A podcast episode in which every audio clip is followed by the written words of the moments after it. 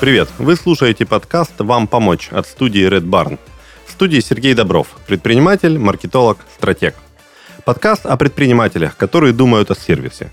В этом выпуске ко мне приходят гости, ответственные за сервис в своих компаниях. Это могут быть как создатели бизнесов, так и менеджеры, директора по работе с клиентами. Обсуждаем конкретные кейсы, неудачные примеры из практики и просто лайфхаки, которые работают на укреплении связи с клиентом. И у нас в гостях Александр Родионов, основатель федерального сервиса доставки «Бронебой». Александр, приветствую тебя. Привет, привет, Сергей. Очень рад видеть. Ты сейчас находишься в Будапеште, правильно? Да, все верно.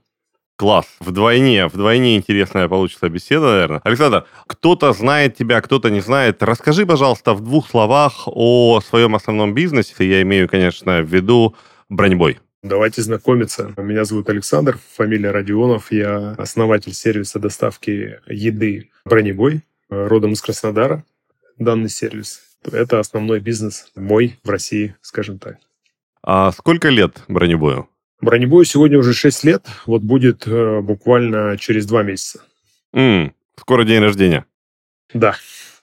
В каких городах сейчас работает броневой? Потому что я помню нашу с тобой встречу в одной из наших с тобой, видимо, прошлых жизней, когда ты только рассказывал о этом сервисе, еще ты сам лично его презентовал всем ЛПРам в Хорике, и это был Краснодар. В скольких городах сейчас вы представлены? Сейчас Слушай, ну я, наверное, даже прям всех городов поименно не вспомню, потому что я точно знаю, что мы работаем в 17 городах. Это практически все миллионники России. Это и Москва, и Казань, Екатеринбург, э, Новосибирск. 17 городов, это которые большие. Также мы представлены угу. в маленьких городах, там такие как Новороссийск, такие как Геленджик, Тюмень. Мы даже в Тюмени работаем. Поэтому в среднем 17 городов. Почему точно не знаю и не помню, потому что я буквально год назад еще ушел с поста SEO. Я сейчас не занимаюсь операционным управлением, именно бронебоя. Uh-huh. То есть я в статусе, можно сказать, председатель совета директоров, больше таким видением будущего развития занимаюсь. Но в целом вот 17 городов, миллионников мы работаем. А, еще мы работаем Круто. в Узбекистане. Сейчас мы еще работаем, бронебой работает в Узбекистане. Это первая страна масштабирования в СНГ. Вот. Круто. Слушай, скажи, пожалуйста, вот все-таки мы понимаем конъюнктуру рынка сервисов доставки, да, и доставки еды из ресторанов, в частности. То есть это два национальных гиганта с какими-то нереальными объемами инвестиций и маленькая небольшая компания частная родом из Краснодара. Как вам удалось это сделать? Как вы вообще конкурировали с этими национальными гигантами? То есть это что? Это молодецкая удаль? Это какие-то невероятные сервисные решения? Как вы это сделали? Ну, во-первых, мы еще в процессе, это первое. И тут пока еще э, рано пожинать э, лавры. И я считаю, что быть третьим – это не заслуга да, пока это просто данность, которую мы имеем. Что касается рынка доставки еды, то здесь, э, наверное, людям, которые вот смотрят на это со стороны, да, это кажется каким-то нереальным, потому что действительно первых два игрока, о которых ты говоришь, это действительно большие гиганты. Но тут очень важно оговориться, что мы на самом деле их не считаем конкурентами, да, мы считаем их коллегами, потому что по сути, то, что сейчас происходит и происходило, по крайней мере, до текущего года, давайте, да, говорить, угу. с развитием рынка доставки еды, то он фактически еще формируется. И почему мы считаем, что ребята из Яндекса, из Delivery это наши коллеги, потому что они в первую очередь для нас формируют этот рынок, формируют эту привычку, формируют э, паттерн поведения, формируют некий канал для получения там, дополнительной выручки для ресторанов, возможность заказать что-то быстро для клиентов. И поэтому мы здесь условно как бы трудимся в одном направлении. Где-то они успешнее, где-то мы успешнее. Но по сути мы сейчас еще не конкуренты, потому что рынок намного больше, чем занимаем мы все вместе троем рынок доставки еды. Я именно про это говорю. Да? Поэтому нам есть куда расширяться и ребятам, и нам. Поэтому да, к прямой конкуренции, по крайней мере, нашей с Delivery и Сядекс, бизнесом точно не дошло, потому что мы для них несоизмеримо малы, а они для нас несоизмеримо велики. Слушай, ну да, но тут, знаешь, какой толерантный, корректный и сдержанный ответ о том, что, да, быть третьим может быть не так и круто, ну просто четвертого нет вообще, понимаешь, есть первый, второй, потом, может быть, есть какая-то пропасть, потом вы третий, и потом просто там, не знаю, где-то вдали, может быть, еще где-то кто-то что-то доставляет. Скажи, пожалуйста, вот компания всегда идет туда, куда смотрит основатель и как он видит и мыслит. Вот эту аккуратность и толерантность, которую ты нам только что продемонстрировал, в чем это выражается в работе твоей компании? Как ты это доносишь до, не знаю, курьеров, клиентов? Очень просто, Сереж, очень просто. В первую очередь это выражается в том, что нужно просто делать хорошо свою работу, то, чем ты занимаешься. Конкретно это касается каждого сотрудника в нашей компании. Если ты программист, ты должен просто хорошо программировать. Не пытаться программировать лучше, чем разработчик Яндекс Еды, к примеру, да, не пытаться делать что-то круче или где-то сделать хуже там ребятам из Delivery Club. Каждый человек в нашей компании, каждый сотрудник, а, он, он на своем своем месте должен делать хорошо работу, ту, за которую ему платят, да, скажем так. Поэтому это, наверное, и есть основной такой подход толерантности, что, ребята, давайте сосредотачиваться на себе, а не на конкурентах, потому что конкуренты – это конкуренты. Да, в любом случае это конкуренты, да, мы можем их называть и коллегами, и как угодно, и относиться и уважительно, и неуважительно, но в первую очередь мы должны смотреть, как делаем работу мы. Если мы делаем работу хорошо, если мы стараемся делать э, хорошую работу над ошибками, ну, тогда у нас и будет результат. А когда дело дойдет до именно реально какой-то конкуренции там, за каждого клиента, за каждого партнера ресторана, тогда это будет зависеть от того, кто насколько хорошо сделал свою домашнюю работу. Как он до этого хорошо работал, сфокусирован, на чем был сфокусирован, насколько хороший он специалист, и может ли он выдерживать какие-то невероятные события, которые могут происходить по независимым там, от нас причинам. Окей, Саш, ну вот ты говоришь, каждый должен хорошо делать свою работу. Вообще, вот как ты воспринимаешь компанию Бронебой? Вы сервисная компания или вы IT-платформа? Кто вы? Хороший вопрос. Сергей. Смотри, если возвращаясь к моему предыдущему выражению, что нужно делать свою работу хорошо, каждый на своем месте должен ее делать каждый день, да, то это рано или поздно приводит, даже больше там рано, да, к тому моменту, что ты становишься профессионалом, да, то есть начинаешь разбираться и смотреть немножко чуть дальше. На самом деле трудно сформулировать в одном слове, что такое компания «Бронебой». Почему? Потому что с одной стороны, мы всегда держали разработку внутри, и это достаточно большой штат IT-разработки, э, сейчас это порядка 50 человек разработчиков, да, и это было всегда так. И у нас основатели, ребята, это талантливые молодые программисты. И здесь можно сказать, что, слушай, компания, которая имеет э, собственных 50 разработчиков. Эти 50 разработчиков создают в первую очередь продукт, который приносит там условно там 60-70% выручки компании через цифровой продукт, который создают собственные разработчики, наверное, мы IT-компания. Это первый момент.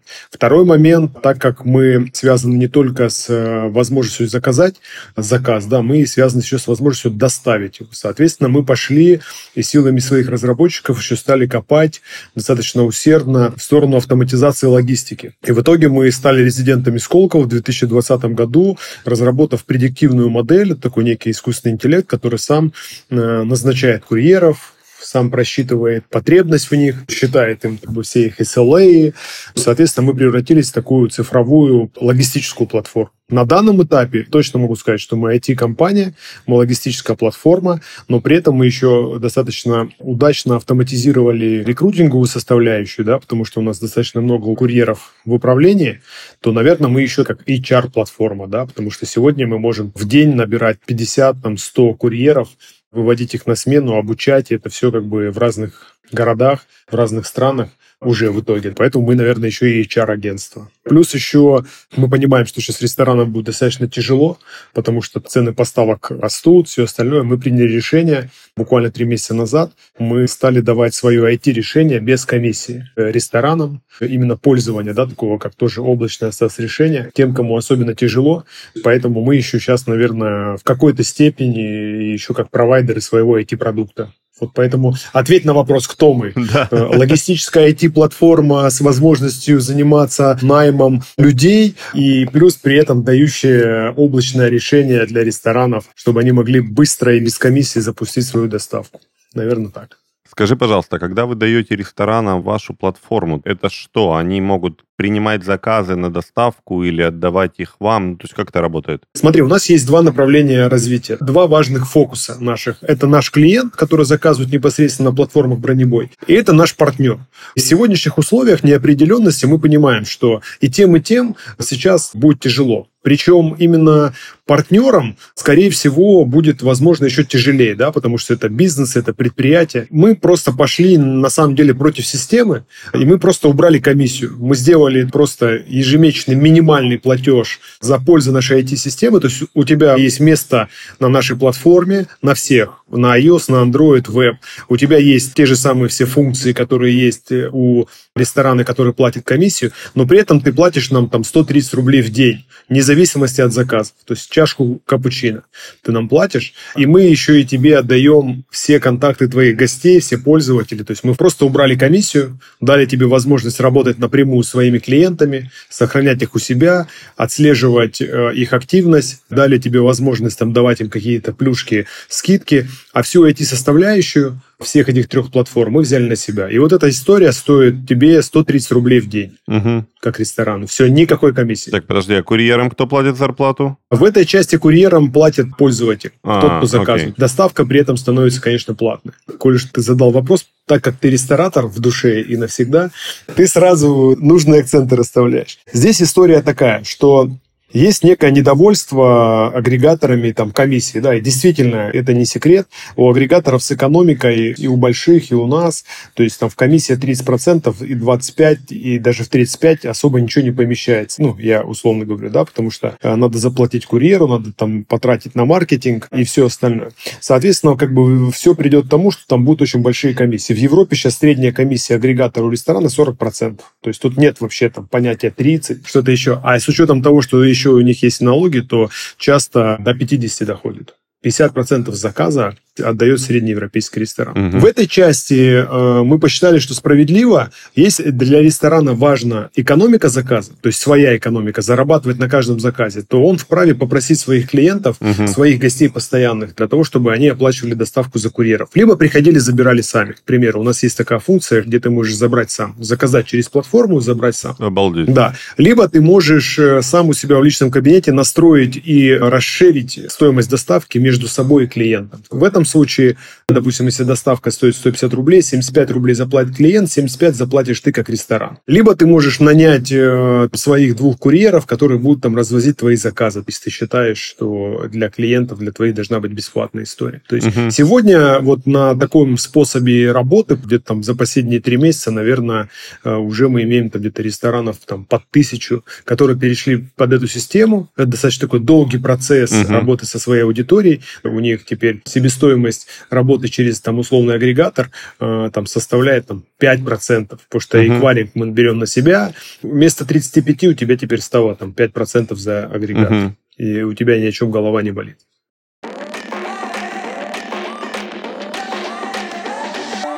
В этом выпуске мы расскажем историю Светланы из Испании, которая преподает йогу для людей со всего света.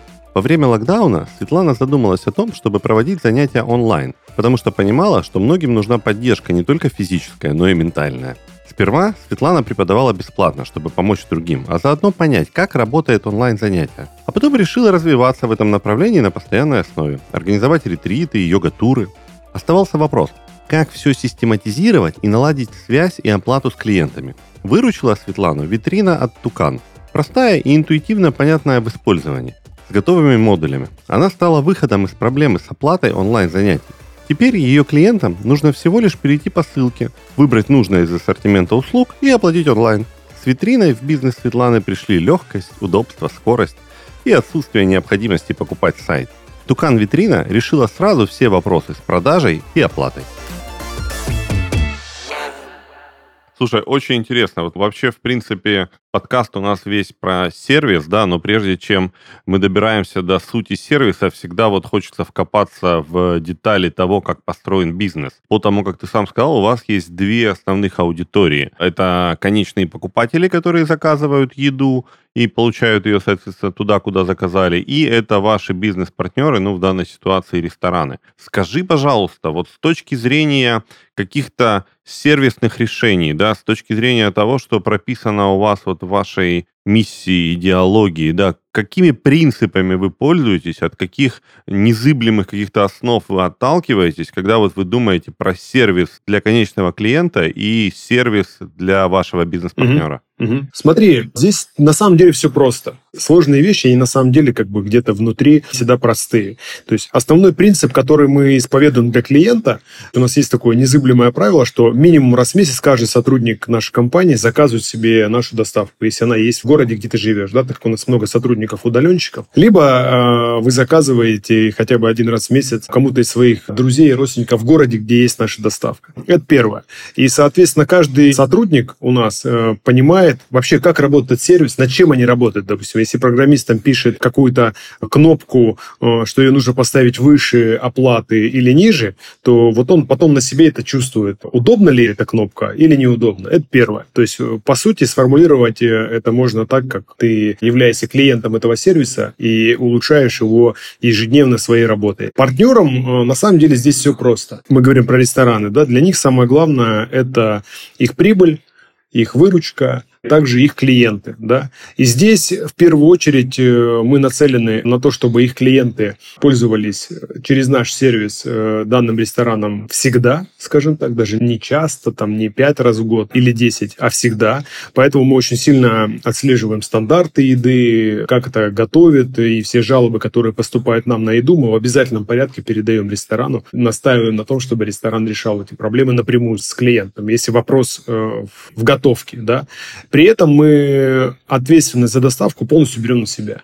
То есть, если мы опоздали, если мы что-то, мы возмещаем всю стоимость заказа, не только за доставку. И в этой части как раз мы думаем в том числе о ресторане, потому что когда клиент получает плохой сервис доставки, он автоматически злится на всех и на тех, кто приготовил эту еду, и на тех, кто доставлял. Uh-huh. И тут работает точно так же, если мы плохую невкусную пиццу привезли, то он злится еще и на тех, кто и доставлял. Да. Поэтому здесь, в принципе, э, такой вин-вин. Мы э, создаем сервис для себя самих. То есть, будь мы партнеры или будь мы клиенты. Очень крутой подход. Очень круто. Еще, еще большая армия курьеров. Угу. Да? Понятно, что у вас есть две группы ваших клиентов. Это конечные клиенты и это рестораны, бизнес-партнеры. При том, что вы невероятно крутые с айтишной точки зрения. Сколько сейчас, ты можешь сказать, примерную хотя бы цифру работает в России курьеров бронебой? Примерно, да. Каждый день. Да, могу именно примерно сказать. Опять же, это разные дни, разное количество, разные погодные условия, там праздники. В среднем это около 700 человек на линии ежедневно. 700 человек? Да, да. Это да. небольшой населенный пункт. Да. Где-нибудь на Черноморском побережье. Потрясающе. Да, да. Слушай, ну и вот это же, это отдельная категория, вот эти 700 человек, причем это единовременно, то есть суммарно их еще в полтора раза как минимум больше. Да. Да. Как вы с ними работаете? Потому что это же очень важно дать им сервис с точки зрения работодателя. Как вы работаете с вашими курьерами? Смотри, в первую роль, э, вообще первым пунктом, это, конечно, работает автоматизация и наш IT-продукт, который мы вот создаем уже там на протяжении вот 5-6 лет. Да? Это именно автоматизация процессов. Сразу скажу, что управлять таким количеством курьеров, и даже в два раза меньше, в разных городах с разными часовыми поясами, без автоматизации просто невозможно. Угу. Либо вы превратитесь просто в сплошной колл-центр, центр сплошными логистами, угу. да, которые в ручном режиме. Потому что одно дело их нанять, отсобеседовать, вывести на смену, другое дело это тарифицировать потом их все зарплаты, вовремя оплатить и так далее и тому подобное. Вот это основные проблемы, э, так сказать, большим управлением людей. И здесь вот исключительно заслуга нашего вот IT-подразделения, вот как раз это модуль предиктивных моделей, с которым мы стали резиденты Сколково, это именно как раз часть управления курьерами. То есть вот без автоматизации это невозможно сделать. Да и в одном городе даже тебе будет тяжело работать, просто это дорого. В итоге у нас сейчас затраты на обработку заказа, вот наши общие, да, там по количеству людей всего там составляют там порядка там 15-20 рублей на заказ. Это самый низкий показатель, по-моему, сейчас в стране. Да, нам особо не с кем сравнивать, потому что у всех просто намного больше курьеров, uh-huh. да. Ну, то есть, когда мы этим показателем пытаемся помериться, допустим, там с Яндекс Едой, да, то Яндекс всегда говорит, слушайте, ну у вас 700 курьеров, а у нас 7 тысяч примеру. Или там в одной Москве только у нас две с половиной тысячи курьеров. Они огромные сервисы. Чего вы с нами сравниваете угу. количество заказов? Но в целом без автоматизации точно это невозможно сделать. Слушай, скажи, пожалуйста, вот очень еще интересно, насколько отличаются требования к сервису в разных городах? Видите ли вы это по своей работе? Ну, конечно, конечно. Самый требовательный к сервису город – это, конечно же, Москва потому что э, требовательные рестораны. Второй, наверное, требовательный э, город по сервису, как ни странно, для нас сегодня это Краснодар. Серьезно? Да, да, да, серьезно. Очень интересно. Серьезно. Да, да, да. Вот после Москвы идет Краснодар. В целом, скажу так, требовательность к сервису возрастает от количества доставок, допустим. Где-то работает и Delivery Club, и Яндекс Еда, и мы очень развито. Требование к сервису растет, да, потому что всегда есть альтернатива. Где-то работает чуть хуже Яндекс Еда, допустим, и мы, а там Delivery очень слабо работает. Там, там чуть меньше уже, да, требований э, к сервису. Но в целом, на самом деле, требования к сервису очень сильно зависят еще от, от качества ресторана. Зачастую, если у тебя хороший ресторан, ресторан, ты клиент хорошего ресторана, ты уже изначально требовательный, понимаешь? Если у тебя, допустим, на площадке в данном городе 5 заведений там ниже среднего уровня, то у тебя и клиенты плюс-минус такие, mm. знаешь. Если у тебя какой-нибудь ты везешь заказ в Москве с какого-нибудь белого кролика, mm-hmm ты понимаешь, что там заказ там на 10 тысяч рублей это средний, да, что у тебя клиент это посетитель белого кролика, он привык, что его обслуживают там три официанта, то есть, естественно, конечно, к тебе будут требования выше. То есть, получается, два я слышу ключевых фактора, которые влияют на сервис. Это развитие конкуренции да. и э, развитие уровня ресторанов. Да. Очень интересно, очень да, интересно. Слушай, а вот в сравнении с Европой, Сравнение с Европой здесь на самом деле, честно сказать, что чуть-чуть по-другому, даже не чуть, а сильно по-другому в плане сервиса. В Европе на самом деле более размыта вот эта линия между средним рестораном и ниже среднего. Здесь очень четкая линия между ресторанами высокой кухни, куда ты должен забронировать за месяц стол, и они не работают вообще со службами доставки, да, потому что они там работают три часа в день. Это высокая кухня. И здесь такая четкая линия, там высокий средний чек, там супер обслуживание. Mm-hmm. А вот линии между средним заведением, таким как у нас, давай по России, там, колбасный цех Новикова, угу. да, условно, там, или сыроварня, давай, сыроварня Новикова, и, к примеру, давай по Краснодару, краснодарский парень. Вроде как бы у нас четко понятно, да, в сыроварне Новикова там у них есть парковка, и там стоят BMW, Mercedes, и парни с часами дорогими, да, а в краснодарский парень ребята ездят там на скейтах, на самокатах, угу. и, и есть такая четкая линия, да, то в Европе вот этой линии угу. нет. Здесь э, заведение уровня Краснодара краснодарского парня ты можешь встретить там какого-то очень известного бизнесмена или политика, и он спокойно там кушает. Сидит. А как это отражается на запросе на сервис, вот там в плане доставки той же? То есть это говорит, что общий уровень запроса ниже или наоборот выше? Выше. Общий уровень выше. запроса выше. То есть у тебя получается в краснодарском парне... Запрос как в сыроварне. Как в сыроварне, да. Там должны обслужить быстро. Ну, по сути, давай так. В Хорике э, есть, наверное, три основные э, составляющие сервиса. Это чтобы было э, быстро, э, вкусно и недорого. Да. да? Ну, по сути, да. так, да. То есть вот три составляющие. И в Европе эти три составляющие, они выдерживаются везде. Ты там придешь краснодарский парень, условно, у тебя будет быстро, вкусно, недорого. Придешь там в сыроварню, у тебя будет быстро, вкусно, недорого. А у нас в сыроварне может быть долго, ну, там интерьер. Я лучше посижу, подожду в сыроварне лишние 40 минут, пока будут готовить то в Европе этого нет. Есть три составляющие, вкусно, быстро, недорого, все. Если у тебя угу. долго, все, к тебе не будет никто ходить, даже если у тебя вкусно, да, то есть, ну, никто не будет терять время. Если у тебя дорого, то же самое, никто не будет ходить. Угу. И никто не будет переплачивать за интерьер, за что-то еще, да. А у нас эти вещи, они отодвинуты во многих ресторанах на более дальний план. У нас так вкладываются в интерьеры, что иногда приходишь в какой-нибудь московский ресторан или краснодарский, и ты понимаешь, что в Европе за бюджет этого интерьера, наверное, три ресторана бы построили.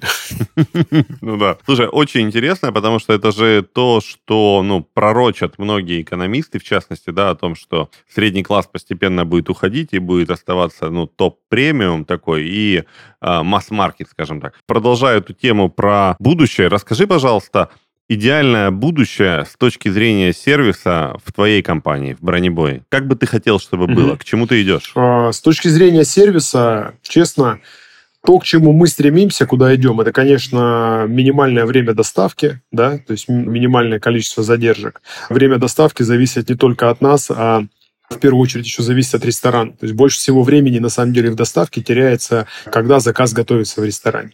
Это самая большая потеря времени доставки, mm. да, а, потому что то ресторан может э, быть загружен, то не увидели заказ, то еще что-то. Вот, поэтому э, идеальный сервис, к которому мы стремимся, это некая автоматизация отношения ресторанов к заказам к доставке, так же, как к заказам в зале. А еще лучше в приоритизации. Да? Развитый хороший партнер, который достаточно много зарабатывает на доставке, у которого прокачаны эти скиллы, всегда отдает предпочтение заказам на доставку, нежели заказам в зале. По одной простой причине. Потому что если к тебе пришел гость, и э, у него есть задержка, ты можешь ему там бесплатно капучино налить, извиниться, какой-то комплимент дать, то доставка это в основном, знаешь, люди, ты не имеешь с ними контакта, ты либо быстро готовишь, отдаешь и быстро доставляют.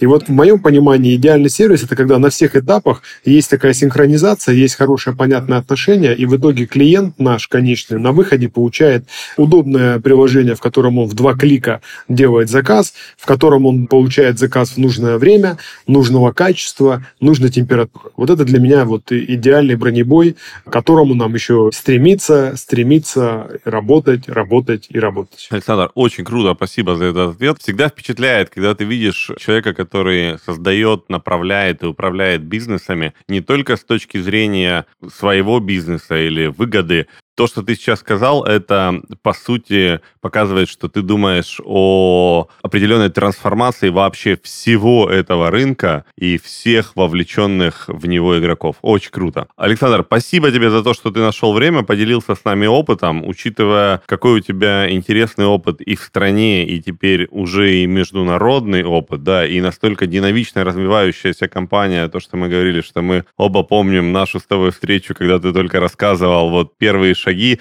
Кстати, я помню, по-моему, тогда комиссия была 10%. Да, да, да, да. да. И это же было вот совсем недавно. Ну, совсем недавно, 5 лет назад, Сереж. Ну, да, ну, как бы в масштабах, знаешь, развития вселенной это буквально вчера. Александр. Это, это да. Спасибо тебе большое. Я уверен, что слушатели подкаста очень много смогут для себя вынести из нашей с тобой короткой беседы. Это было потрясающе. Спасибо, Сереж. Спасибо большое. Вам удачи, хорошего дня. Спасибо, что позвали.